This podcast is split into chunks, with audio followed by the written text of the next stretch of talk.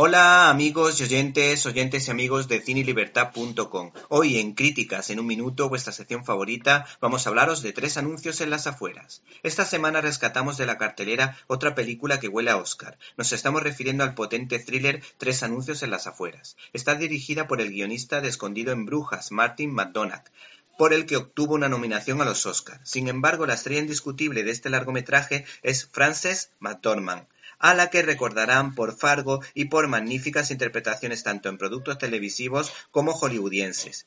Y tiene muchas papeletas para hacerse con el Oscar, porque ha creado un personaje duro y sensible a la vez, y con gran sentido del humor, aunque muy particular, siendo a nuestro juicio una de las mejores madres coraje de la historia del cine.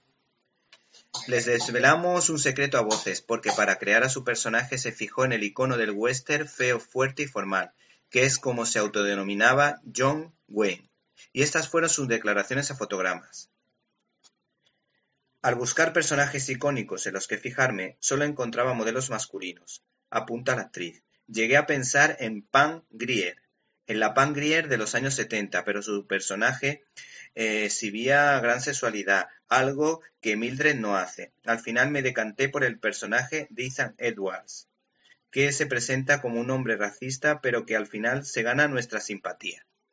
La verdad es que si uno es observador se dará cuenta de que en la forma de andar, de mirar. ¿Te está gustando este episodio?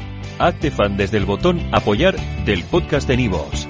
Elige tu aportación y podrás escuchar este y el resto de sus episodios extra. Además, ayudarás a su productor a seguir creando contenido con la misma pasión y dedicación.